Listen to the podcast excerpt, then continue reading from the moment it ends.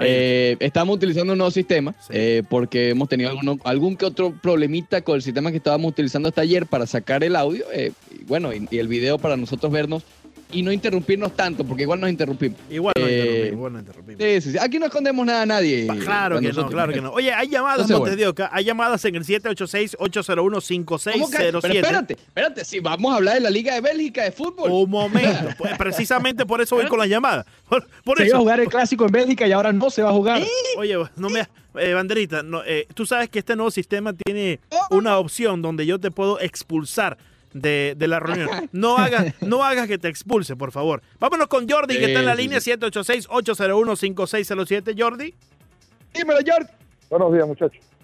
Dime. Buenos días, muchachos. ¿Cómo están ustedes? Espectacular. ¿Cómo le voy a pedir de favor, espectacular, le voy a pedir de favor que me dejen terminar. El, yo no pude entrar ayer, eh, antier ni antier. Eh, oí a Azulito el miércoles hablar de mí dos veces, mencionamos a mí dos veces. Porque yo no hablaba de lo que pasó con Cubilla, con Batista, ante la, ante la llamada mal revolución o revolución, como le digo, revolución. Eh, yo le voy a recordar a Azulito que yo no sé por qué él está aquí. Yo estoy aquí porque llegó un gobierno comunista a Cuba. Yo estoy aquí por eso. Yo, caso mío. Yo le voy a recordar a Azulito que durante la primaria, la secundaria, el preuniversitario, la universidad, me recordaban todos los días en la clase de historia eh, que Cubilla, que Batista, que todos los demás que mencionó eran unos asesinos. Sí, es verdad, es verdad. Pero el único problema que no me, no me mencionaban a mí la revolución, que el 31 de diciembre de 1958, esos asesinos, como, como él le dice, o como le digo yo también, el dictadores, dejaron un país próspero, el país más próspero de América Latina, el país más próspero de Iberoamérica. Sin embargo, él no menciona al Che, cuando menciona al Che Guevara y lo decía por los altos, a Fidel, a Raúl, a toda esa gente, han dejado un país en la miseria, en la miseria. Entonces yo estoy en contra de las dictaduras, tanto de derecha como de izquierda, estoy en contra de eso. Pero la única diferencia de la dictadura de derecha y de izquierda, y disculpe por esta clasecita de historia, disculpe, eso es un, programa deportivo, es que la dictadura de derecha deja un país próspero. Ejemplo, Chile. Un país próspero, el único país que no tiene, deuda externa. Y, fue a raíz de una dictadura. Sin embargo, yo le pongo el ejemplo de, Cuba, Venezuela, que dejan países en la miseria, el hambre, el de todo. Jordi, muchas gracias por la clasita de historia y también por tu punto. Estoy seguro que el azulito gracias, mi hermano. Avanzamos en el programa, Montes de Oca. sí, sí, sí. Eh, pero igual, insisto, como lo dijimos ayer, acá toda opinión política, deportiva, social, es bienvenida la nosotros. Aquí somos la voz de Miami. Claro que sí, claro que sí. El portal está abierto, Montes de Oca. ¡De Miami! Eh, para Miami. Para Miami, para Miami, Dale, a lo que te traje, che. Dilo, dilo, pero tienes que terminarlo. Ya, ya lo dije, ¿no me escuchaste, Montes de Oca? ¿Qué pasa? Ah, no, no, no, ah, se cortó esa parte, afortunadamente para mí. No, no. Eh, pero bueno, ya entendiendo que somos la voz de Miami, Lando Soto, hablemos del fútbol en Bélgica. eh, no, imagínate, no, no, esto es, increíble, esto, es increíble. Allá, allá suspendieron la liga. Mejor conecto a Jordi otra vez. Seguimos hablando con Jordi. que siga, que siga con la lección. Este no, no, no, vamos. Hay que hablar del, del balompié belga, para hablar que, tanto le gusta a Leandro. Sí, para hablar de Bélgica. Para hablar de Bélgica, hablamos ahí de, de, los socios que están más cerca de nosotros. Más presente, por favor. Sí, eh, pero bueno, No, en Bélgica ha sido la primera liga europea que ya le ha puesto punto final a su liga. ¿ok? No se va a reanudar, el campeón es el que está de primero y se acabó. Eh, obviamente, ayer hubo ese reporte, digamos, salió la noticia de lo del fútbol de Bélgica y además la UEFA le ha pedido también a sus competiciones aguantarse un poco. ¿ok? A raíz de todo esto de Bélgica, ellos dijeron, no, no, no, espérense, ustedes no tienen la obligación ni, ni, ni, ni nada de todavía cancelar. Lo cual me parece correcto. Yo aquí me pongo más en, el, en la parte de, la UEFA, porque creo que es muy prematuro. ¿qué, ganas? ¿Qué ganas cancelándola hoy? ¿Por qué no esperar un poco? ¿Ok? Por lo menos esperar ese plazo que dieron. Mira, este, tuve que googlear. A ver, el Club Brujas tenía 70 puntos y el que le seguía, el Ghent, que es el segundo lugar, eh, tiene 55, o tenía porque ya se acabó. Eh, así que bueno, tenías por lo menos esa distancia considerable, algo parecido a lo que estamos viendo en, Inglaterra, por ejemplo, que el Liverpool está sobrado y iba encaminado a ganar su Premier League sin muchos problemas. Pero diferente a lo que vemos en España, por lo menos, o en. Italia, que están todavía, o en Alemania incluso, que las ligas están todavía muy parejas, más allá de lo, de lo que decían. A mí me parece también que es un poco temprano. eh, todo lo contrario a lo que ha hecho la UEFA, por ejemplo, que ha ido postergando fechas, poniendo fechas sin Exacto. sentido de, de, mira, vamos a jugar la Champions League, la final tal día, cuando ni siquiera sabes cuándo se va a poder reanudar la vida normal primero para después poder reanudar el deporte. Eh, pero sí me parece un poco apresurado lo de Bélgica. No sé qué piensa el señor Leandro Soto. ¿Qué tú crees, Leon? Sí, eh, estoy casi de acuerdo con Banderita. Casi de acuerdo. Casi, casi. casi ver, de a acuerdo. ver. Casi de acuerdo. No, no, no te quiero diferir los puntos, no te preocupes. Continúa Ah, usted. bueno. Imagínate.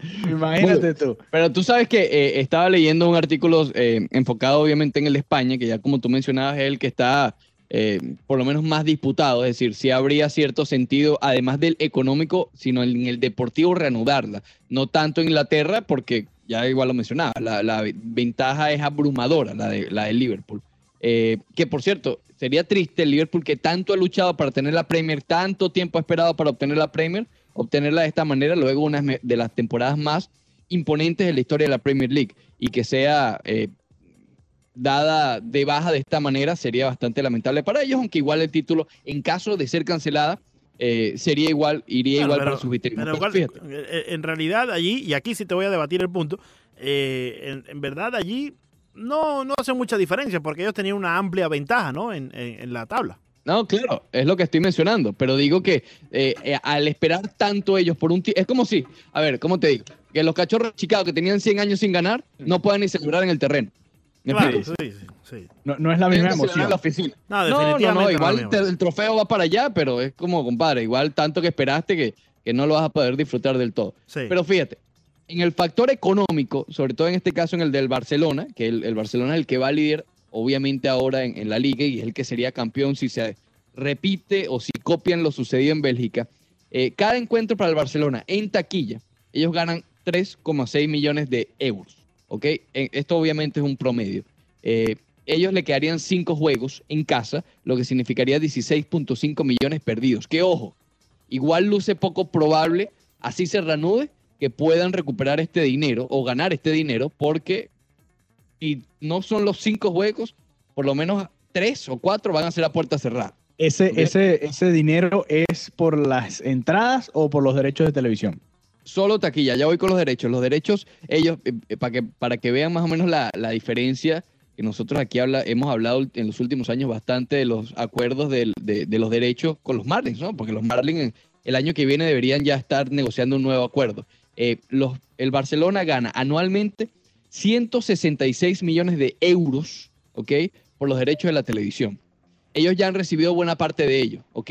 Pero ante la crisis, ¿ok? Que hay económicamente en todo el mundo, créeme que el restante lo quieren tener.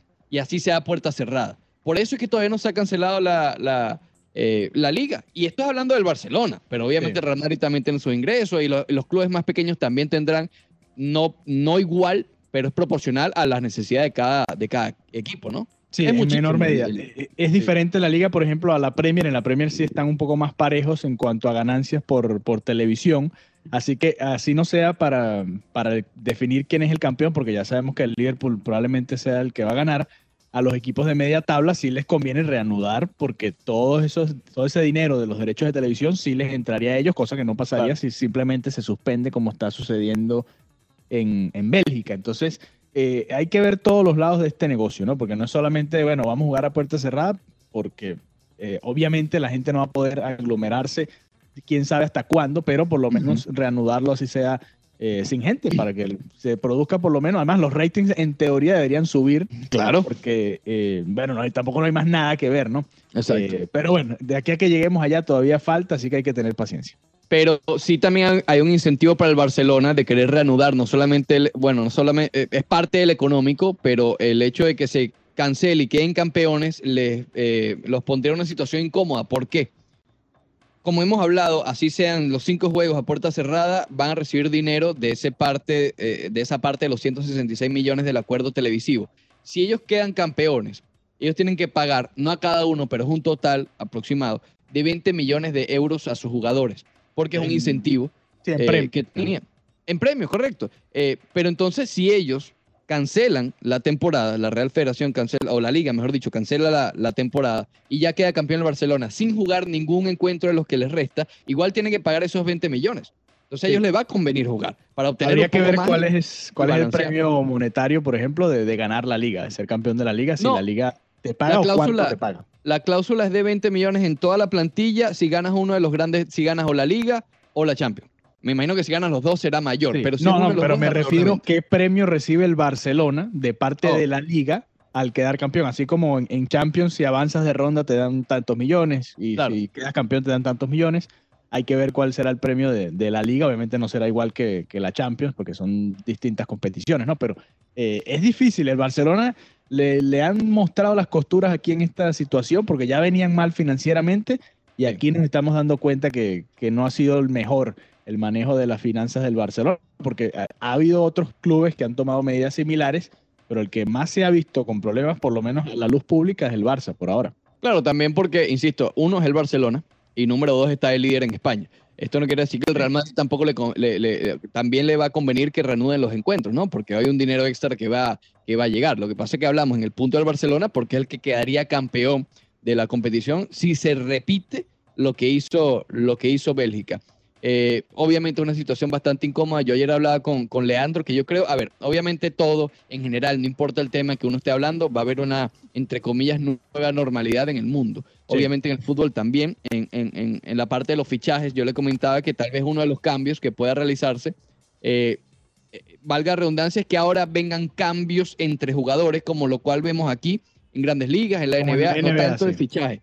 Exacto, porque mucho el Barcelona está hablando, por ejemplo, de, de Coutinho al Chelsea ahora, tú sabes que ellos todavía tienen la ficha, de Junior Firpo al Inter, que forme parte del acuerdo con Lautaro Martínez. Es decir, fíjate que estamos escuchando trueques, ¿ok?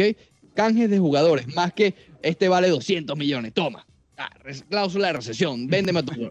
Yo creo que eso puede ser una de las nuevas normalidades en, en el mercado de fichaje. Sí, la otra es que si se llega a reanudar en algún momento o cuando se reanude esta, ojalá, esta temporada, el calendario te va a llevar a juro hasta julio o agosto, entonces ya te obliga a comenzar la temporada que viene más tarde y, viendo ya hacia el Mundial de Qatar, que hay que recordar que va a ser en diciembre de 2022, eh, quizás terminen de ajustar simplemente el calendario para tratar de, moverlo y que la pausa sea, por ejemplo, en diciembre, que las temporadas terminen en noviembre y que los mundiales se jueguen en diciembre, por ejemplo. O sea, podemos ver cambios de este tipo también, porque eh, va a ser difícil reajustar el calendario, eh, por lo menos para la temporada que viene, si se llega a reanudar. Si se suspende todo, si, todo, si todas las ligas de Europa y del mundo hacen como Bélgica, simplemente puedes empezar la temporada que viene. Si, si está todo controlado, obviamente, pero si no, vas a tener que modificar el calendario internacional. Claro, y yo supongo que ese es el objetivo de la gente de, de la Liga de Bélgica, ¿no? De decir, bueno, terminamos esto, borrón y cuenta nueva, ya el año que viene empezamos desde cero y en las fechas pautadas. Eh, también estaba por allí la propuesta de, de, torneo apertura y clausura, que lo vemos mucho en, en, nuestro continente, ¿no? Lo cual a mí, a mí en lo particular me gusta porque da la opción de que haya una final. Campeón de la apertura contra la apertura. Bueno, si el campeón es el mismo en las dos, es el campeón absoluto. Pero, pero eh, la posibilidad por lo menos estaría eh, del torneo de apertura y clausura y en diciembre pudiera haber una pausa entre ambos, entre ambos torneos, ¿no? Y allí pudiera venir en todo caso el Mundial. Es una de las opciones planteadas. Hay, hay de todo. Imagínate una liguilla, así como se hace en, el fútbol mexicano, por ejemplo, eh, de la liga. Una liguilla de, de, de las ligas que, jueguen, ah, que eh, clasifiquen los ocho primeros y, y, jueguen ahí una liguilla. Esto se está poniendo grave. Espérate, déjame despertarme porque. Espérate. Leandro, estás acurrucadito ahí en la. no, esto se está poniendo grave. Liguilla, apertura, clausura. No, no, esto está grave, hermano. ¿Tú prefieres apertura, clausura o como está el Mariano, salva, hermano. Haz algo, por favor. No, espérate, déjame despertarme, voy a buscar un cafecito porque. ¡Oh! ¿Este segmento también lo sacaste del snoozer, Ricardo? Mira, Leandro está. Eh, esa es la música que usa Leandro para dormirse. ¿O este es la música que tú usas para dormir? ¿O este es de deportivo? ¿Este es de deportivo o este es para.? ¿Tú pones, ¿Tú pones esto de fondito, Leandro? Lo pone de fondito para relajarse. Algo tengo que poner, porque como ustedes hablando ahí de la liguilla, de la apertura, de la clausura, de la Liga MX, no, imagínate tú. La Liga... No estamos hablando de la Liga MX, Leandro. Leandro, escúchanos, por favor. Pues, Ah. Presta atención, si no después lo escuchas el podcast, porque este segmento vacío es realmente... Cuando yo hablo con Fútbol con Villegas, realmente me emociona. No, Gracias, espectacular, Villegas. Eh, Gracias, espectacular. Villegas, Sí, por, por- traerme claro. emoción en este Qué programa. emoción, por traer qué alegría, por traer conocimiento Qué, a qué este programa. emoción, por favor. Imagínate. Hay que subir el nivel de alguna manera, ma- Ricardo. Imagínate, Estoy de acuerdo contigo. imagínate Estoy el refuerzo. contigo. Imagínate el, el refuerzo que trajiste. Banderita Villegas. Clase de cuestión. No, esto- es que ya, ya no es un refuerzo. Ya no es un refuerzo. Ya esto es MVP. Suena, ya esto es adolescente. MVP. Suena.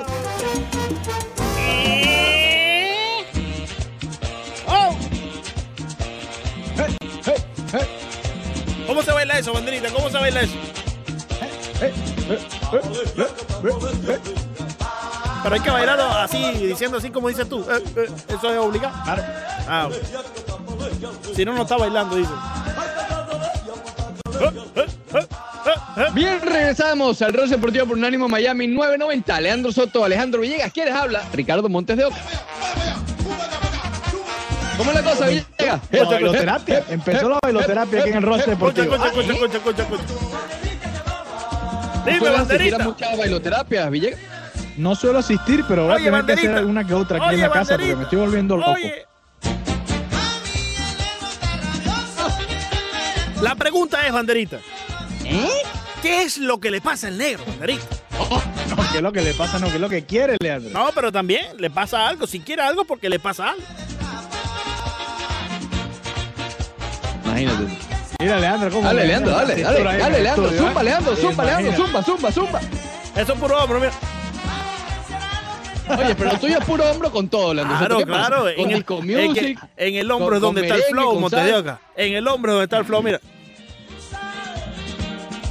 Escucha, Oh, baila banderita Sí, que el enemigo lo detesta. Leandro puro hombro Soto. Claro que sí. Imagínate. Sí, sí. ¿Tú mueves bastante los hombros, Alejandro Villegas? Bueno, hay que mover un poco los hombros, no tanto como Leandro, ¿no? Pero que bueno, mover los eh, hombros. Eh, Imposible mover los hombros tanto como Leandro, pero sí hay que mover un poco los hombros. Hay que mover los hombros. Sí, sí. Y ese es otro ejercicio que puedes hacer, Leandro. Bailoterapia, agarras a, a la costeña y te pones a bailar con ella una horita, una horita todos los días. Está ¿Tú sueles bailar bastante frente al espejo, Leandro Soto? No, no, no suelo hacerlo, no suelo hacerlo. No. No, suele- de vez en cuando, como No, no, uno fíjate, que otro día. No es, no es que esté en mi rutina eso, digamos. Bueno, imagínate tú. Perfecto. No está en Eh, su rutina. Muy bien, hoy, como hicimos la semana pasada, tampoco vamos a analizar un duelo del Rush Madness, lo vamos a hacer, digamos, una ronda por semana. Hoy podemos darle un resumen a, lo que, a, a los que ganaron quizás esta, esta última semana. Se trata, primero, el lunes, muy cerrado, tal vez fue el más disputado de todos, ganó en lo que respecta al Miami Heat el juego 6 de las finales eh, del 2006, eh, el primer título conseguido por la franquicia. Le ganó apenas por unos 4% al último juego en la carrera de Dwayne Wade. Eso fue en la parte del Miami Heat. En los Marlins ganó el juego 6 de la Serie Mundial del 2003, aquel eh, lo recordamos con Josh Beckett en el Yankee Stadium, eh, con la barrida aquella de Alex González, que hay una polémica por allí, eh, que, bueno, más adelante la vamos a estar conversando también con Alex González. Eh, o sobre Alex González, y le ganó al, al último juego en la carrera de José Fernández, que estuvo Alejandro Villegas por allí, contra los Nacionales de Washington. Ese día yo dije, no, Villegas, ve tú, yo no voy. Imagínate tú. Eh, Me lo perdí. Entonces, después en el de fútbol americano fue una sorpresa, le ganó el Sugar Bowl de 1990, tercer título de los Huracanes de Miami, al Super Bowl ganado por los Dolphins el 74, el último que ellos han conseguido. Y ayer, sin sorpresa, ganó el del Sextete, la Champions del Sextete, a la Copa del Rey. Eh, entonces, bueno, esos son los, ganadores. La semana que viene también va a estar, va a estar Candela. En el Miami Heat va a ser el juego 5 de las finales del 2012 de, de exacto, que fue el tercer, el, el segundo título, aquel que le gana al Thunder de Oklahoma City. El Thunder ganó el primer juego y después Miami no perdió más. Y va a ser ese contra el juego de Dwayne Wade en, eh, frente a los Hornets en el 2004. Aquel famoso que es el primer, la primera postemporada de Wade, que hace una bandejita para ganar ese, ese compromiso y posteriormente también ganaron la serie. En lo que respecta a los Marlins, va a ser el, el- eh, uno de los juegos favoritos de, Le- de Leandro Soto, que es aquel que le ganan a los gigantes de San Francisco con el tiro de Conain a Poch Uf. Rodríguez. Muy Ok. buen, muy bueno. Ese juego. Para clasificar a la frente- Serie Mundial. Sí. ¿Era la serie No, mundial? Era para- la próxima ronda. No, no, no, fue no, la primera. la Serie de Campeonatos, es verdad. para los avanzar contra los cachorros, exacto. Sí. Eh, y se va a enfrentar escucha para esto, al jonrón de Alex González, justamente. El jonrón de Alex González en el 2003. Va a estar complicado. Va a los estar dos, difícil, los- va a estar difícil. Pero fíjate, a- aquí yo siempre he usado la lógica de ¿qué vino primero, el huevo o la gallina? Sin esa jugada, sin esa jugada de Iván Rodríguez, sin ese la- eh, disparo de, de Jeff Conine desde el left field allá en el estadio de los mil nombres, no tenemos honrón de AlexGonzález. Entonces, ¿cuál es más importante? Claro, pero, Pero, no, aquí pero no yo te- estamos te- hablando de cuál es más importante, Leandro. Estamos hablando Sí, de de cuál eso juego te gustó trata. más, ¿no? Bueno, imagínate. De ahí, eso va Bueno, de la pero mano. uno, Eso va de la mano. a- Aquí también te puede decir, te puedo decir, uno sirvió para avanzar de, de, de serie y el otro sirvió para ganar una serie mundial. Sí, pero sin Básico. uno no tienes el otro. Ah, bueno. Bueno, pero con uno, si tienes al primero nada más, no tienes título. O sea, con el, sin el honrón, sin el honrón no tienes título. Comprendo, comprendo tu lógica, pero sin esa primero no tienes el chance ni siquiera de llegar al segundo punto. Bueno, ese, ese es el, el, el- Ese es debate, la opinión ese es que debate. diste también la otra vez, Sí. que yo te mencionaba. Bueno, entonces fue más importante también el cambio de que llegó Josh McKeon. Porque sin Josh McKeon no se, ya, no se avanza la postemporada. Eh, no me le cambies el nombre a Jack, por favor. No me le cambies, el, no me le cambies el Pero nombre él a lo Jack. hacía, él lo hacía, él lo hacía, uno tiene que hacerlo también. No, sí, Él sí. nunca se aprendió los nombres de nadie. no, no, no. Nunca. Digo, ¿para qué? Cabrera, Cubrira, ¿qué importa? Que se aprendan el Eh, mío. ¿Qué dice? Exacto. Sí, sí, sí. En el de fútbol americano va a ser el del Orange Bowl de 1984 frente al juego que vencieron los Dolphins a los Bears, que sin ese juego los Bears hubiesen igualado la temporada perfecta en el 84. Oh, mira, fue, fue el mismo año justamente, el Orange Bowl contra ese juego de los Dolphins. Y en el de fútbol va a ser el 3 a 1 de Wembley del Barcelona en el 2011 frente a la undécima del Real Madrid. Así que bueno, la semana, semana que viene va a estar Ese candela. está Va a estar candela, ese está bastante bueno. eh, oye, ayer, imagínate tú, social distancing es muy importante en esos casos. Sí, sí, sí, sí, sí. Muy importante. Ayer nuestro colega, compañero y mentor de Alejandro Villegas, eh, Broderick Serpa, eh, puso una encuesta que todavía está teniendo reacción. O no una encuesta, pero un, ¿cómo se llama? Un, un challenge, ¿no? Justamente de nombrar, y deberíamos llamarlo para, para ver su opinión también, porque ha tenido, ha tenido debates airados o airosos con, no, ¿cómo se dice? Como, eh, complicados. Dice eh, airado. Airado. Airoso es cuando sales airoso de una situación apremiante. Eh, sobre el campo corto, porque él pregunta sobre la mejor alineación en la historia de los Marlins de Miami. Y se creó el debate justamente eh, basándonos en aquel honrón de la Serie Mundial, o teniendo como estandarte dicho honrón la Serie Mundial, en el juego 4, si mal no recuerdo, ¿sí? Eh, de Alex González, de quién es el mejor shortstop o el preferido, porque aquí él, él no preguntó quién es el mejor, la alineación preferida, entre el shortstop Alex González o el shortstop Hanley Ramírez. Entonces, obviamente, él da ahí su lista completa. Y Oye, yo no pondría a llegando. ninguno de esos dos. Yo pondría a Rentería, que dio un batazo para ganar la Serie Mundial. Pero fíjate, ahí tú, te, ahí tú te estás yendo con el criterio de que el batazo de él fue Sí. tan importante que lo escogerías Claro. a él. Pero hay, la hay- primera Serie Mundial del equipo. Sí, pero e- es normal tener diferentes criterios acerca de esto. Por ejemplo, el que Sí. se quiera ir con el que tuvo la mayor productividad, sin importar el- la importancia o la magnitud de X batazo, X jugada, pues se va con Harley Ramírez, porque es el que mayor productividad Exacto. tuvo. Tuvo mejor ¿Cuál fue averaje. eh, creo que batió por encima de los 300, muy cerca de los 300 también que batió Alex González, por No, cierto. Hal- Hanley Ramírez, en su paso, en su, pa- en su paso por los Marlins, eh, estuvo allí en la élite. Sí, Élite. era- era ahora, ¿cuál, ¿cuál era la encuesta exactamente? ¿Cuál era el No, preferido? no, de la siempre- gente? No era la encuesta, alineación de los Marlins. Era un reto la alineación de los Marlins de todos los tiempos prácticamente. Entonces, el debate aconteció cuando Broderick Serpa pone a Alex González por encima de Hanley Ramírez. Pero está bien. Exactamente. Está bien. Yo creo que Broderick también, ya lo explicaba en uno de los comentarios, se fue con, con- con la importancia que fue el jonrón de Alex González para Claro. eh, mantener vivos a los Marlins en la Serie Mundial, ¿no? O para, mejor dicho, para ganar Sí. el primer juego. Claro, cada quien obviamente percibe el reto a su manera, ¿no? Claro, yo lo, yo lo percibí como el mejor, la mejor alineación en la historia de los Marlins, la que se tendría que enfrentar a la mejor alineación, por ponerte un ejemplo, de los Bravos Atlanta. Claro. Entonces ahí, ahí yo pongo el shortstop Hanley Ramírez porque eh, en su paso con los Marlins o como jugador cuando estaba con los Marlins, me parece que fue mejor pelotero que Alex González. y Sí, que era más completo que cualquiera de los dos. De manera sentimental me voy con Alex González. Siempre me gustó Claro. su forma de cubrir el shortstop.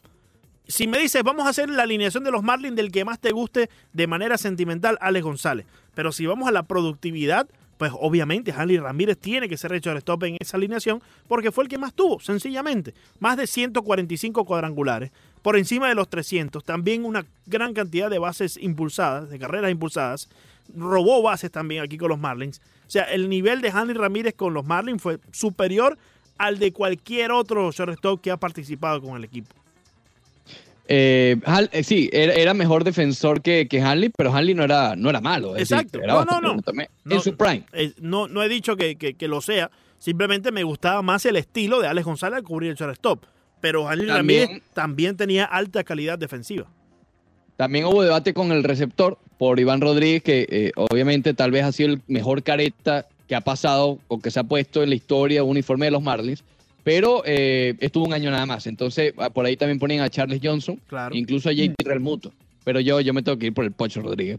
Sí, yo me voy por Pocho Rodríguez. ese, es un debate interesante porque al haber jugado nada más un año, eh, no, se asocia mucho Iván Rodríguez con los Marlins. Nosotros aquí que nos acordamos, obviamente, estuvo en ese equipo de la Serie Mundial. Sí, sabemos que él estuvo acá y, y, lo tenemos como uno de los Marlins. Pero si tú le preguntas al fanático común del béisbol y le dices Iván Rodríguez, te podrá decir eh, Rangers, te podrá decir cualquier otra cosa, porque él estuvo incluso hasta con los Yankees de Nueva York en, por un periodo corto, pero nadie se acuerda de él con, ni con los Yankees ni con los Marlins. No, y con los nacionales también pasó un rato. Con los Astros, por eso, con los Astros un buen tiempo también. ¿Con los, Astros Sí, jugó con los Astros de Houston. Ah, bueno. Bueno, pero yo igual, yo igual pongo en, el catcher a, a, Iván Rodríguez en la primera base. Eh, pongo a... bueno, Aquí también hay un debate. pero es que Carlos Delgado fue, muy bueno también. Yo me voy con Carlos Delgado. no ganó, no ganó, pero, pero, hay, pero acuérdate que Derek Lee, a ver, él explota después de salir con los Marlins, que estuvo compitiendo por la triple corona como en dos años seguidos, ¿te acuerdas? Con, los, Cubs. Con Chicago, sí. En el popular cambio por His of Choi. Yo me voy con Carlos Delgado. Sí, eh, si nos vamos a mejor, yo creo que es mejor, mejor pelotero en la historia entre ambos, creo que Carlos Delgado fue mejor. Sí, sí. Segunda base, Luis Castillo, ¿no? Segunda base Luis Castillo. Sí, no me, no me, no me vengan a poner ahí a Dan Ogla. Con, con, Dan Ogla. No, si te vas con los honrones, te vas con Dan Ogla. Sí, pero es que Luis Castillo te daba. Tiene su argumento. Pero Luis Castillo te daba mucho más de los honrones. O sea, él, él, eh, los honrones que te daba Dan Ogla, Luis Castillo los, eh, lo, digamos, en sus números, los repone con bases robadas, los repone con carreras anotadas. No, Leandro. A base robada no sustituye al, al honrón. No, pero fíjate, fíjate, fíjate. Hoy en día hubiese colocado a Dan Ogla. Fíjate, obviamente una base robada, fíjate, Villegas, y porque a veces tú te quieres tirar de chitosito. Y aquí no, pero es que tú acabas de decir. No, no, no, este es el problemita. Este es el problemita. Lo escuchó todo este, Miami. que la base robada sustituye al honrón. Imagínate tú. Si vamos a hablar, si vamos a hablar de la lógica del béisbol, la lógica me apunta, porque yo sí me puedo poner así contigo, ¿me explico? Porque tú entiendes la misma lógica del béisbol que entiendo yo. La lógica me apunta. yo no lo entiendo. Me apunta. Yo no entiendo. Eh, eh, más o menos, más yo, o menos. Yo no he visto béisbol. Cuando vamos a hablar ahorita que, que, estén jugando los jugadores en PlayStation, pues ahí vamos con la lógica tuya, Montedioca. Pero vamos aquí con los que de verdad sudaron en el terreno, por favor, eh, Ricardo. Me, encanta esto porque sé que a Ricardo le molesta cada vez que le, le Sí, me molesta, sí, me molesta. Pero banderita. mira, los mejores periodistas, los mejores sudar, tienes que los mejores Hay que sudar la camiseta. No han pisado un campo. no han pisado un campo. Y Leandro lo sigue a todo. Lo sigue Montedioca, hay que, hay que sudar la camiseta, Montedioca. Ya te estoy hablando fuera de, fuera de los sources. Te estoy hablando fuera de. tú sabes. Hay que sudar la camiseta, Montedioca, no los dedos cuando estás jugando PlayStation. Banderita, voy contigo. Y, con todo eso, y, tú, y tú la sudaste, tú la sudaste y estás diciendo que una base roba es mejor que un jorrón. Pues no, voy, voy. se ve que la sudaste mal. Voy a explicarlo, voy a explicarlo. Vamos a la lógica del béisbol, banderita. Obviamente, la base robada nunca va a sustituir el honrón. El honrón te da una carrera automática. Pero cuando tú tienes en una alineación a un jugador que tiene la velocidad que tenía Luis Castillo, esa base robada de primera a segunda, de segunda a tercera, se puede convertir en la segunda carrera de un jonrón de Dan Ogla. Por eso es tan importante tener a alguien, quizás hoy no, exactamente, era, quizás hoy no, no en las alineaciones de hoy por hoy, pero yo cuando voy a construir una alineación, sea en la Liga Nica, sea jugando softball, sea en PlayStation, siempre me gusta tener ahí un primer bate que pueda robar base, porque en el momento que llegue Dan Ogla de segundo o tercer bate, ese cuadrangular no va a valer uno, sino que va a valer dos. Entonces ahí cobra importancia la base robada. Un momento, detente un momento que te voy a ayudar un poco. A ver. Eh, creo que lo, primordial de Castillo es que se envasaran. Eh, después, si roba base o no, no importa si viene el jonrón después, porque igual Evidentemente tienes que envasarte para robar la base, banderita, por favor. Por supuesto, pero es que a lo que voy, tú estás diciendo que el, que el robo de Castillo va a ser importante porque después va a anotar con el ron de Ogla, pero igual va a anotar si no se roba la base. A lo que yo voy es que yo quisiera tener a un Luis Castillo que es mejor a la defensiva, que es mejor, es más habilidoso, que va a poner la pelota en play, que va a, a envasarse mucho más que Danogla, que va a ser, que pueda anotar desde primera base con un doble si viene el que venga después. Oye, tiene más herramientas. Tiene más herramientas. Ahí, es- ahí es donde yo me enfocaría, no tanto en los robos de base, porque el robo de No, base pero- eh, Pero el robo de base es importante porque si Dan Ogla no conecta el jonrón, pero llegó y pegó en la, en la, en la pared del left field que antes era altísima allá en el estadio de los mil nombres, esa base robada se convierte en una carrera. ¿Me explico? Porque estás en segunda base, explico. ya estás en posición anotadora. ¿Me explico? sí te explica, pero si es el Luis Castillo, anota desde primera igual. Yo compro lo- la idea de lo de la defensa, porque Dan Ogla era muy malo. Muy malo, muy Muy malo. Pero muy malo de defensa. Me voy con, no me voy con base, Castillo, me voy con Castillo porque te robaba base, porque se podía envasar más allá del cuadrangular. Tenía muy, buen, eh, muy buena vista al plato, la defensa superior a la de Dan Ogla y tenía simplemente más herramientas que cualquier otro segunda base que ha pasado por la historia de los Marlins, incluyendo Mike Mordecai. Eh, les digo que el porcentaje de envasados fue muy similar de ambos, porque Ah, Castillo bueno. se ponchaba bastante. el, de, el de Castillo en su carrera fue de 368 y en su carrera Dan Ogla fue de 336. Entonces, o sea, fue eh, realmente entonces fíjate, similar. Entonces fíjate, 368, Y, y 336. tre- 350, 350 con los Marlins Dan Ogla de porcentaje envasado y 360 de Luis Castillo. entonces es un empate fíjate, técnico. entonces fíjate la importancia que cobra la base robada de Luis Castillo ahora. Los dos se están envasando igual, pero ¿quién te puede dar esos 90 pies más adelante de llegar a la próxima carrera? Sí, la, la diferencia en la envasada de Ogla es que por lo general eran, eran extra bases, no era Claro, simplemente un, insencillo. exactamente. Pero aquí la comparación que estamos haciendo, la comparación que estamos haciendo, yo prefiero, en todo caso, si el porcentaje de envasado es el mismo, prefiero los honrones de Ogla que la base robada de Luis Castillo. Ok, entonces este es tu punto de vista y se respeta. Yo prefiero las bases robadas de Luis Castillo porque me da la oportunidad de acercarme a una carrera más. Por cierto, mira, Dan Ogla fue el líder en, un año de bases robadas en la Liga Nacional, cuando estaba con los Bravos de Atlanta, 94. De, perdón, de bases robadas, no, de, de, de boletos. De De boleto. boletos. de boleto. Con 94. O sea, él, tenía tomó, él bastante. tomaba buena- bastante boleto. ¿cómo Él tomaba bastante boleto. Lo, Sí, malo, sí, sí. lo malo de Luis Castillo que se iba con esa con ese two-seamer afuera, en la parte afuera del plato, que le, El- le- el- Era- le hacía como un swing así como abanicando, pero rápido, ¿no? Como un, un swing corto hacia la Como parte de afuera. Que queda- exacto, como que quedaba descolgado y todo. Era lo, lo, lo, digamos, lo, el inconveniente más grande que tenía Luis Castillo. Sí, sí, sí. Pero bueno, yo- igual yo creo que estamos aquí los tres de acuerdo que es Luis Castillo, ¿no? En la segunda base o no. Sí, por, Sí, yo, yo pondría a Luis Castillo, pero entiendo a los que hoy en día pondrían a, Dan Ogla porque era más de conectar cuadrangulares o extra bases. Eh, en la tercera base, porque ya saltamos el, el- el campo corto, ya dijimos el debate entre Alex González y Hanley Ramírez. Tercera base, ¿a quién ponemos? Porque, ok, Cabrera jugó ahí un tiempo, pero eh, Mike Lowell. Mike Lowell, yo, yo también pongo a Mike Lowell. Yo pongo a Mike Lowell, a Cabrera lo pongo atrás. Yo creo que él jugó, Sí, es no que sé si Cabrera jugó jugó más acá tiempo. como, como jardinero, más que como tercera No, base. no, también llegó a jugar como tercera base, pero honest- tengo que buscar a ver dónde jugó más, pero estuvo en esa transición, sí. ¿no? Yo creo Sí, que, sí. yo creo no, yo que creo que colocaría a Lowell. sí, yo pongo para, para poder tener una, una alineación más potente, pones a Miguel en el right field y Mike Lowe en la tercera base. Ok, eh, y entonces atrás hay varias opciones. Bueno, Gary y- Sheffield, Moisés Luz, Sí, oye, ahí Stanton, sí se Christian Yelich. Marcelo Zuna. Ahí sí se Eh, pone Jorge difícil. Cabrera si lo vas a meter allí. Yo pongo a Cabrera en el Eh, right field, en el center field, eh, caramba, me quisiera Juan ir. Pierre también está en el debate. Sí, no, pero- Juan Pierre tiene que ser el centerfield. No, no, no sé, porque es que ya, imagínate. Villegas hay mucho. Hay yo, mucho. yo- Pero ¿Sabes qué? no, ya Creo va. que pa- para cuidarme de salud voy a poner a Cabrera en la tercera base. Sí, pero No, ya yo va. no- yo no quito- centerfield natural, yo centerfield natural de los Marlins. Ni Yelich, ni Osuna, ni ninguno Ahí sí- de esos. ahí pero sí tiene Villegas razón. también. Ok, Villegas tiene un punto, pero también en el, en el, en el punto de Leandro, del, de la importancia de las bases robadas y eso, actualmente ya no hay tanto eso centerfield natural. Pero sí Ramírez ayuda, está sí jugando en centerfield. Eso sí es Sí, verdad. bueno, porque los Marlins no tienen centerfield, No, pero no, no, siempre pero- te ayuda pero- a tener un centerfield de natural de verdad. que Pero tú- ya no hay, ya no hay esos centerfield primer, primer bate que había antes.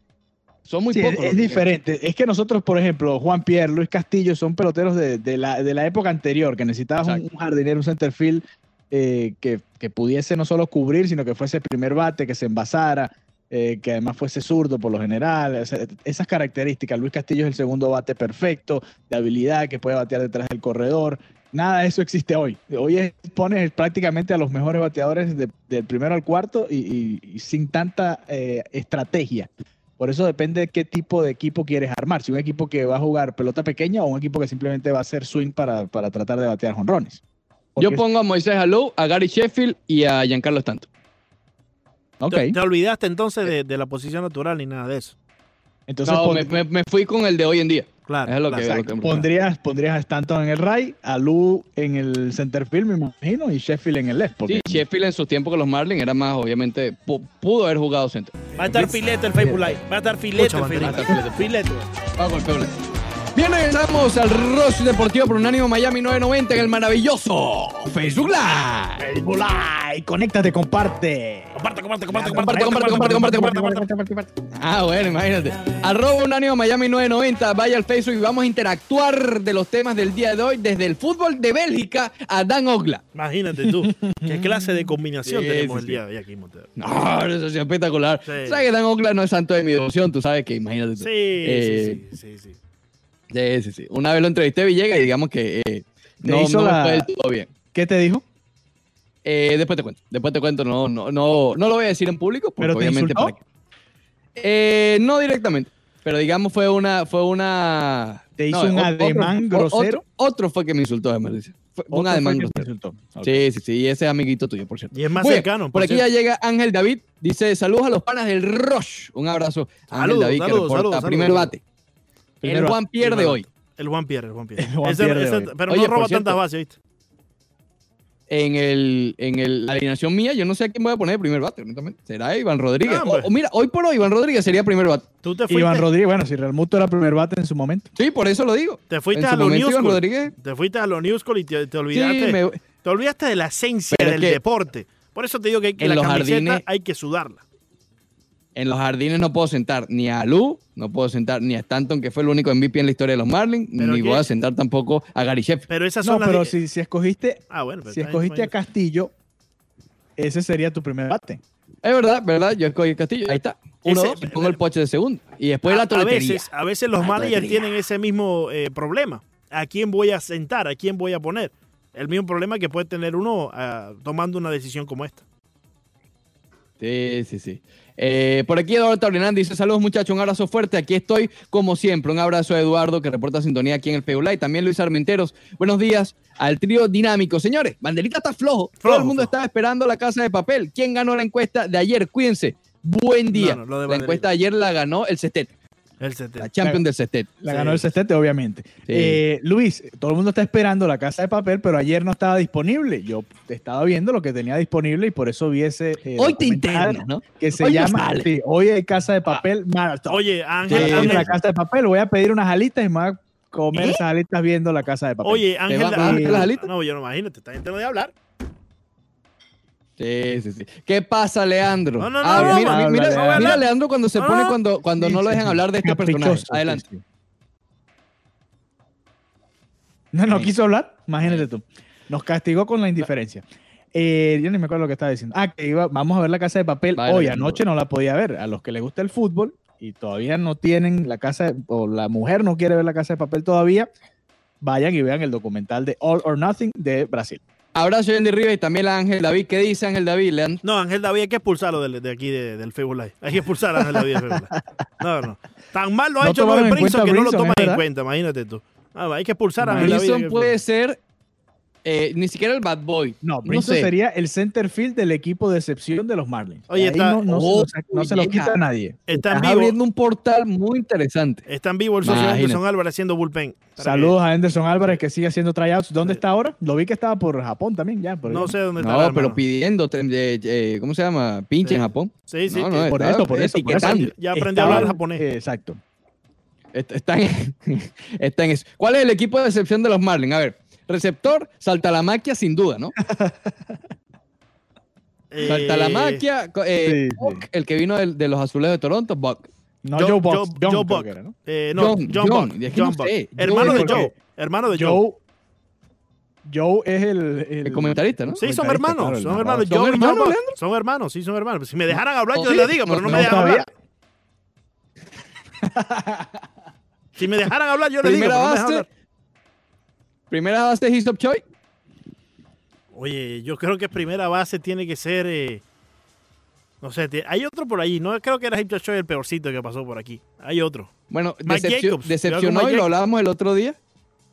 Mike Jacobs. No, pero es que Mike Jacobs tuvo sus añitos buenos, ¿no? Sí, bueno, fue parte, fue parte de aquel infield que casi conectaban 30 cuadrangulares cada uno. Sí, sí. y él sí. conectó los Pero, 30. eh, ¿sabes quién decepcionó? Pero porque tú. Oh, no, ya te lo tengo. No me acuerdo si jugó primero o tercero en los Marlins. Mike Morse. Mike, Morse. Mike primero, Morse. Sí, Sí. sí, sí, primera base. De Fatal. utility, de utility en ese equipo, Ricardo, pongo a Mike Mordecai.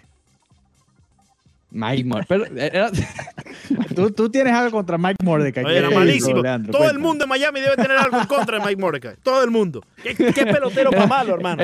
¿Qué pelotero para malo? y él quería ser como Lenny Harris y era como, imagínate, como No, no, Louis no. Brinson. Oye, Lenny Harris, Eh, Lenny Harris tiene que ser el pinch hitter. Sí, no, pero ese es de los buenos.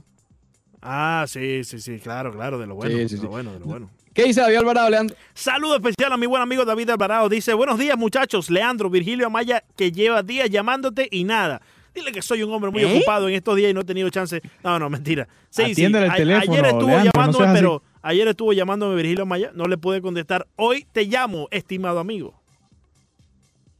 Eh, ¿Qué dice Wilson por aquí? Villegas. Dice, saludos desde Nueva York. Quiero saber cuándo comienza la temporada de béisbol. Bueno, todos queremos queremos saber eso. Sí, sí. sí. Eh, Ah, no, tenemos ni idea. Eh, apunta más o menos hacia julio.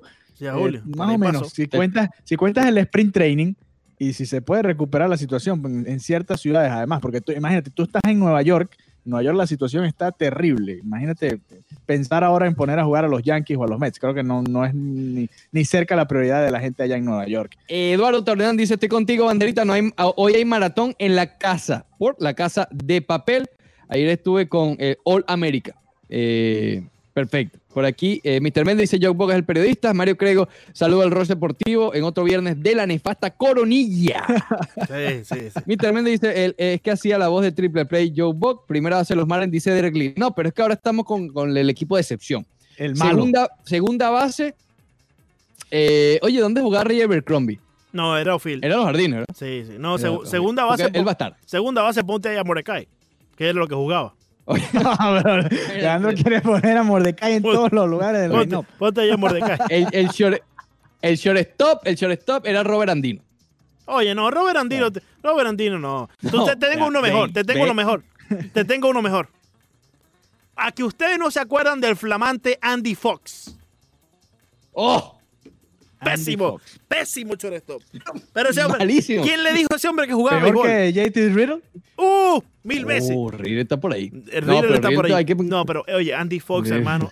Andy Fox. Y ese hombre no. Después lo pusieron de coach en primera base y que coach de infield. ¿Qué le puede enseñar Andy Fox a un muchacho? ¿Qué le puede enseñar Andy Fox de coach de infield?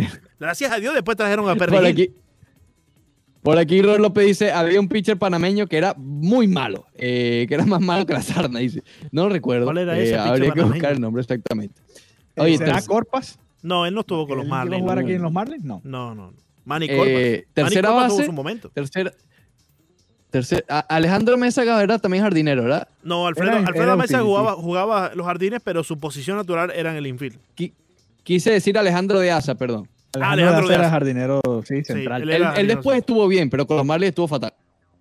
Bueno, Alejandro de mm, no sé. Mm, No sé si haga el equipo. Ter- Tercera base no se me ocurre Yo, nadie. yo prefiero poner en Eh, el center habría que- field a Justin Rullano que a Alejandro de Asa. Uh, no. pero- Yo creo que- Sí, sí, sí. Él, Sí. él no, estuvo, no estuvo tan mal con los Marlins. Ese equipo de reconstrucción. Sí. Al año siguiente sí estuvo fatal. Que- entonces tenemos en primera base, en primera base estamos de acuerdo entonces con quién? Con Hipcha Choi. Yo había puesto a Isop Choi, que llegó el cambio por Derek Lee. Choi de backup Aunque Mike también, también, también, ¿quién? Mike Morse. Mike Eh, Morse. Mike, Mike Morse, ¿verdad? de backup, Morse. de backup. ¿Sabes quién decepcionó? Pero porque tuvo un año bueno, lo analizamos el otro día, eh, Gaby Sánchez. Gaby Sánchez. Estuvo sí. bien, pero después decepcionó, porque más nunca Sí, hizo nada. Pasó sí. de batear casi 300 a 100. En la segunda base tenemos a Mike Mordecai. Sí. Malísimo, Eh, en los jardines hay que poner a, a Cameron Maybe. Ni, ni nombre de pelotero tiene ese hombre. En los jardines centerfield Sí, Cameron, Cameron Maybe. Maybe. Cameron Maybe. Tiene que estar Cameron Maybe. No, pero Luis Brinson es el centerfield. Louis Brinson Inamovible. centerfield, fijo. Y eh, bueno, y hay que poner a Ray Abercrombie. Qué malo. Ray y el pitcher, no, imagínate. No, el pitcher te Mm. pongo a, a- 100 pongo- abridor. Pitcher, pitcher Armando, abridor Armando. Almázaga. Qué hombre para malo, hermano. Uh, Armando Almázaga. ¿Qué- sí, sí. Rosario de los Santos desde el bullpen. Valerio, Valerio, Valerio, de los la Santos. cuestión. Valerio de los Santos. Sí, Valerio sí, de sí. los Santos. Imagínate Sí. tú. Cerrador, Ranger Pinto. ¡No! Y relevista zurdo. eh, ¿Te acuerdas de Don? No, pero ¿dónde era? ¿Dónde- tan malo, estuvo, eh? ¿Cómo que No, era tan malo? No, No, ah, no, espérate, espérate, espérate, espérate. Cerrador Hitbell, espérate. Que no, Cerrador Hitbell, Y de relevista zurdo, sí. Pinto. Y de backup, el, Sí, el socio Quijada, que es amigo de Villegas. Y, y relevista al no. Bueno, quizás no estuvo tan mal. Relevista largo. Eh, pero tú Conley, normal, Conley. Villegas, si ya, te- ya, ya está por ahí, ya, ya está. Imagínate tú. No, increíble, increíble. No, ya, ya firmó con otro equipo y todo. ¿Con quién? ¿No sabes? Con los angelinos, pero hace tiempo. Yo no sé Con si los lo habrán dejado angelinos. libre. ¿no? Chen Abridor.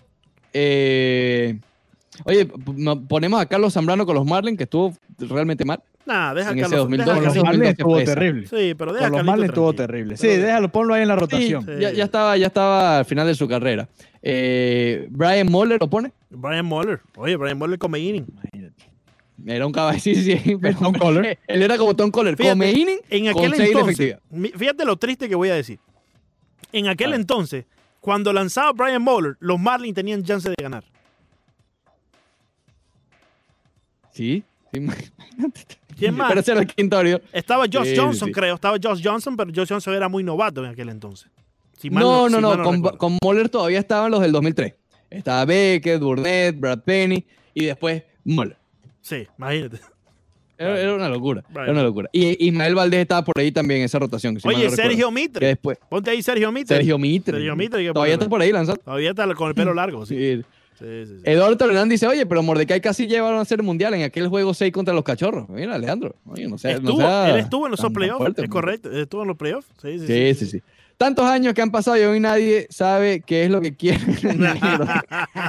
Saludos, chavalón. Sigue siendo un misterio. Un abrazo a Eric, yo espectacular. Sí, sí, sí, José Rodríguez, eh, ¿qué, qué dice, ¿qué dice José Rodríguez, Leandro? El buen amigo José Rodríguez dice, buenos días muchachos.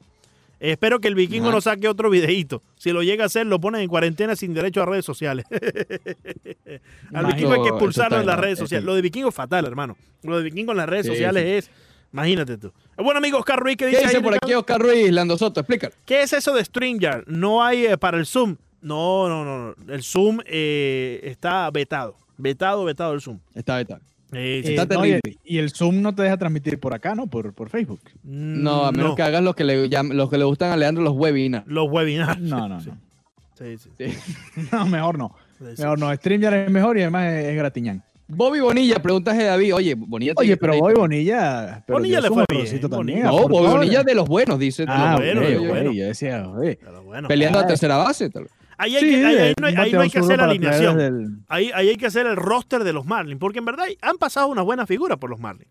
Sí, sí, sí. Muchísimo. Sí. Incluso, incluso, eh, ¿sabes a quién voy a poner de receptor? Es más, voy a cambiar al Pocho Rodríguez. Mira a quién voy a poner de receptor. Escucha. No, no. Mike Piazza. Nada más. No, Mike Piazza lo que jugaron fueron Estuvo cuatro o dos días con los. Marlins. Estuvo dos días con los Marlins. Oye, por cierto, ¿quién es el No, receptor no, del no. equipo de excepción? Ah, salta la máquina. Yo pongo salta la Salta la máquina. Jarrod máquina. salta la maquia. Sí. Sí, tiene que ser Jaros Y, y el Buck. Hablamos de Buck también. John, hablamos de Buck John también. Buck también. John Buck tiene que ser allí. que me, sería un poco injusto porque él, es- él era un receptor sustituto y estuvo un par de años como titular cuando no debió, pero cuando fue titular estuvo muy mal, que fue Matt Trainer. Pero Mike Trainer Ay. era un catcher sólido. Era muy buen catcher defensivo. Por eso. Lo que pasa es que no bateaba para nada Mike Trainer. Malísimo bateando. Sí, Quítale sí, el bate. por eso te digo. Out es por injusto regla. para él porque lo pusieron de titular, cuando Sí. él no es un catcher titular. Sí, sí. Eh, out por Eh, regla. lo out mismo pasó con eh, uno, Matis? Jeff Matis. Qué malo No, es Matis. oye, pero, pero. Matis, Jeff eh, Matis era un buen backup, catcher. pero después se fue a Arizona y se convirtió en un buen receptor. Además, Oye, bateaba allá sí, en- con los sí. Diamondbacks. Pero bateando era Alexander the Great.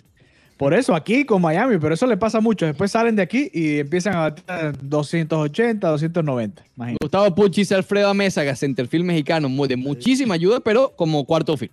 Porque además cuarto. jugaba todas las posiciones. Sí, era utility. era- habría que Era tenerlo ahí para que jugara dos veces por semana. Oscar Ruiz dice, mejor hermano que no usen Zoom. Tengo un socio que el martes mientras estaba en clase le hackearon el Zoom y salió un tipo bailando. Imagínate tú. Bueno, y te dijo, hermano, ten cuidado con eso. Oscar, Imagina que esto pasa aquí en el Facebook. No, no, no. En vivo y lo ve todo Miami. Sí, sí, sí. Eh, Ángel David dice, a Mesa no pudo más y se fue a la rinconada. Eh, oye, a Mesa estaba, nosotros lo vimos, no en el del año pasado, en el del año anterior, en el Fan Fest de los Marlins. Todavía es uno de los, de los favoritos, como llaman en inglés, de los fan favorites de los Marlins de Miami.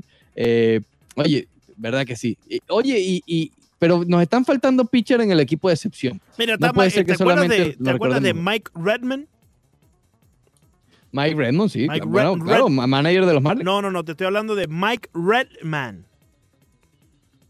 Oye, que no también, me acuerdo. también era lanzador de los Marlins. Creo que era zurdo, si mal no recuerdo. E oh, incluso, mentira, sí, sí, sí. sí, e sí, no incluso creo que formó parte de la sí, sí. rotación en el 2003. Sí, sí, sí, él era el de la rotación eh, hasta que subió Don Trell Willis y ya entró en la, en la Eh, rotación. efectivamente. Por aquí nos Eh, pregunta el buen amigo está, eh, Gabriel, Gabriel Milanés eh, nos dice, ¿y cuál es el peor manager de los Marlins? Eh, pitcher zurdo, Hitbell dice. No, Hitbell era derecho, hermano. Eh, yo pongo de peor manera a, a Guillén. No, pero imagínate. no Eh, sé. Yo mira, creo Oye, que... fue, fue, fue- ni duró una temporada. No, pero, pero, pero Miren no, este- pero, no este por nombre, el abridor del Opening Day de 2008 se llama Mark Hendrickson. Mark ¿Ustedes se acuerdan de ese hombre? Sí, sí, claro. ¿Cómo olvidar a Mark Abridor del juego inaugural de 2008 Sí, con los Marlins de Miami. y la De lo peor es que en- Lo peor es que la temporada pasada, antes de esa que abrió en el Opening Day, estuvo con los Dodgers y fue una caída a palo constante que tuvo él en el 2007 con los Dodgers. Sí, sin duda. Oye, hace un par de años llegó uno de Pittsburgh también de cambio, Jeff Locke. ¿te Jeff? Locke. Oh, Jeff Locke. Jeff Locke. Malísimo, malísimo. Compadre, 10 de efect- eh, Jeff, 10 de efectividad, Locke. Malísimo, Eh, malísimo, malísimo. Pero lo, del- lo del manager es complicado porque tal vez no es el peor de los managers. Sí. pero- el peor manager es Mattingly, no te, no te vayas muy lejos. No, pero fíjate, Jennings, eh, lo, de, Villegas, lo de siquiera Ozzy, manager. lo de Ozzy Guillén como manager creo que es un poco injusto porque en sí él no sale por su bajo rendimiento, no sale por su calidad, sale No, por su lengua. también, Sale- también. sale por su lengua. Si él gana, se empieza a No, no creo, no creo. Sí, Fueron sí, las dos cosas. Tan, tan malo fue la pasantía que más nunca volvió a dirigir. Sí, no, no, pero él no vuelve a dirigir por lo que comenta, Ricardo, porque yo creo que él era un buen estratega. Me parece Ozzy Guillén un buen Por manager. eso digo, es la combinación, fue una combinación de todo, de lo que dijo, más que no ganó y el equipo fue una decepción. No, porque yo pienso, yo pienso que aún la así, aún así el equipo esté ganando, aún así el, el equipo está en su mejor momento, con los comentarios que él dijo, tienes que despedirlo. Estás en Miami, ¿cómo lo vas a hacer No, pero es que a él no lo despidieron de inmediato, él lo despidieron en agosto. a raíz de los comentarios? Pero si los comentarios fueron en marzo. Bueno, pero lo o sea, si tú lo, lo votas por los comentarios, lo votas ahí en marzo. Pero le No. dieron la oportunidad de que ganara, no ganó y dijo, bueno, si habla mal y además no gana, adiós. Le pagamos Sí. por cinco yo, años de gratis. yo creo que más Eh, bien fue la presión que le venían poniendo al equipo desde todo ese momento que lo dijo en marzo hasta agosto que lo votaron. Mucha gente lo venía poniendo presión. E incluso, e incluso esa noticia, en verdad, en marzo cuando pasó, que él dijo lo que dijo del Barbú, digamos que no se explotó en ese mismo instante. Fue saliendo más adelante la noticia de él, de lo que dijo Sí, del claro. Sí, sí, Entonces, no fue Sí, sí, directamente sí. en marzo ¿Dónde que... pondrían a, a- a Ricky Nolasco, por ejemplo? Olvídate de Guillén ya. sí. No, Ricky Nolasco es el líder en victorias en la historia de los Marlins. No, Ricky, no, Ricky Nolasco no puede estar ahí. Ricky Nolasco tiene que estar en el, No, en el él equipo. está como en el medio porque Sí. es el líder. es un caso extraño lo de Nolasco. Sí, sí, sí. Oye, pero hubo un manager que puso a, a Chen por encima de Fernández en Opening Day. Por eso, pero es que es, es horrible lo que hizo ese señor. No, se fue Redman. Ese fue. Redman, Redman fue malito. Redman fue maluco. Pero yo tengo Sí, uno el mejor. que puso a Chen por encima. Por- y no tiene mucha culpa. José. El, el boricua Edwin Rodríguez. Oh, imagínate. Rápidamente, aquí un saludito antes de terminar el Feo Live. Un saludito a Alexander Barrios, a Manuel Trujillo que menciona por lo Duca y a Héctor Angulo que nos reporta directamente desde Washington. Muy bien, regresamos entonces. Espectacular este Feo Live. Eh, Lando Soto, Alejandro Villegas. Muy bueno, muy bueno.